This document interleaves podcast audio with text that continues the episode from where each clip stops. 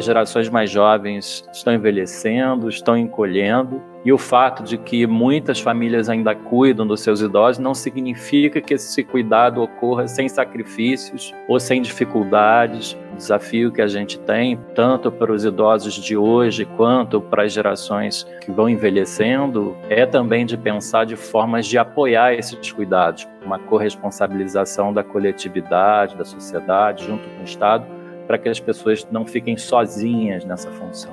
Daniel Groisman, professor e pesquisador da Escola Politécnica de Saúde Joaquim Venâncio, da Fundação Oswaldo Cruz, no Rio de Janeiro.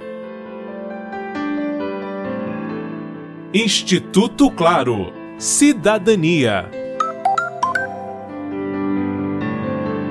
A pandemia provocada pelo novo coronavírus no Brasil alterou a vida de muitas pessoas, inclusive daquelas que cuidam de idosos. Para dar visibilidade e propor políticas públicas, a Fundação Oswaldo Cruz está mapeando o impacto dessas mudanças a partir da pesquisa e do projeto Cuidando de Quem Cuida. Nesta edição, você acompanha alguns dados preliminares do estudo a gente se propôs a desenvolver um projeto destinado a ver quais são as condições de saúde e de trabalho das pessoas que cuidam desses idosos. Cuidar de quem cuida é uma forma também de beneficiar as pessoas que precisam e dependem desses cuidados. No nosso site, a gente também está disponibilizando uma série de materiais informativos e educativos, como vídeos, cartilhas, orientações para o cuidado de idosos nesse contexto. Minha mãezinha querida,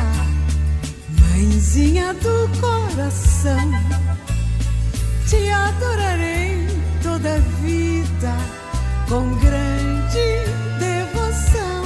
A coordenadora do Grupo de Informação, Saúde e Envelhecimento da Fiocruz, Dália Romero, dá uma dimensão do número de pessoas cuidadoras no Brasil. 8% dos idosos precisam de algum cuidador, porque tem alguma limitação da atividade da vida diária, como comer, sair de casa, tomar banho. E ao redor de 33% dos domicílios tem pelo menos algum idoso fazendo uma conta por alto, nós temos quase 2 milhões de pessoas que estão tomando conta de algum idoso em casa. Considerando o atual estágio da pesquisa, Daniel Groisman traz um perfil mais detalhado dessa pessoa cuidadora. Que a gente já tem como alguns dos resultados preliminares da nossa pesquisa nacional, que abrange as trabalhadoras do cuidado, tanto familiares como contratadas ou pagas, é que mais de 90% são mulheres, entre 30 e 50 anos, e com uma escolarização em torno do ensino médio, ensino fundamental. E o trabalho de cuidado no Brasil, historicamente, ele é invisibilizado, desvalorizado, se confunde com o emprego doméstico, então ele também é marcado por condições de informalidade, condições precárias de trabalho, baixo acesso à escolarização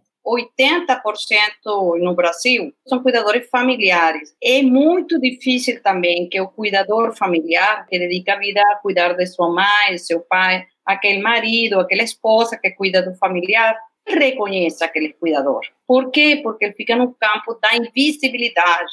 Ele disse: Eu sou filha, eu não sou cuidadora. Você tem que falar muito com aquela pessoa para que ela reconheça que ela está cumprindo um papel fundamental e que esse papel de cuidador tem que ser respeitado, tem que a sociedade reconhecer, não apenas a família. Então, é um trabalho que o Brasil tem que fazer com muita delicadeza, né? No Brasil, a gente tem uma naturalização histórica e já arraigada dos papéis de gênero, e é como se realizar o trabalho de cuidado fosse uma função natural das mulheres da família, e daí a dificuldade de se mostrar que isso é um trabalho ainda que não remunerado e que merece ser reconhecido. Essas pessoas precisam, inclusive, se identificar enquanto cuidadoras para terem visibilidade perante as políticas públicas e a sociedade em geral. As pessoas cuidadoras de idosos estão se dedicando à população mais vulnerável e ainda precisam se preocupar em evitar riscos para sua própria saúde e de outros familiares. Tudo isso gera a necessidade de um cuidado ainda maior com essa população.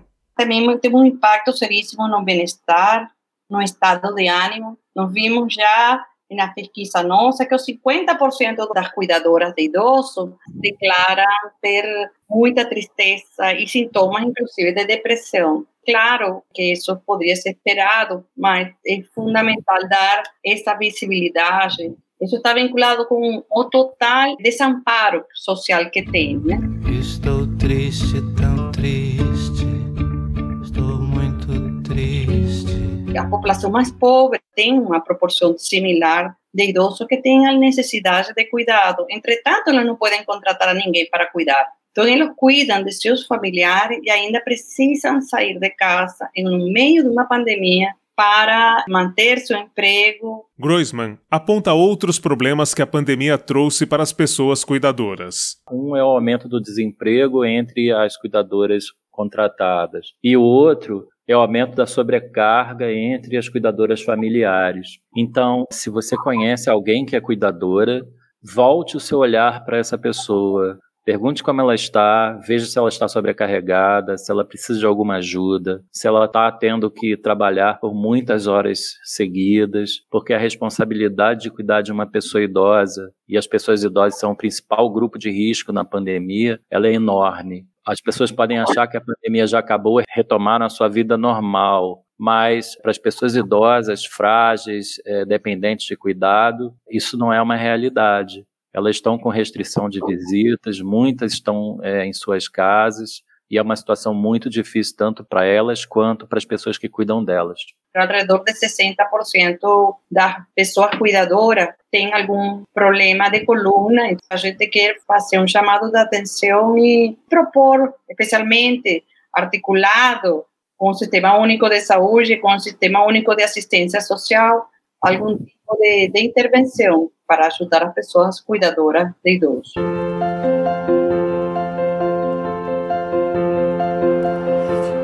Então, Nelson, devagar, tá?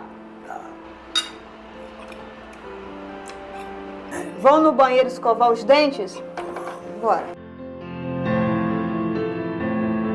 No site do projeto Cuidando de Quem Cuida, você encontra a pesquisa que continua mapeando a situação das pessoas cuidadoras, além de material informativo sobre como prevenir o contágio, como lidar com o isolamento social direitos trabalhistas e políticas de saúde.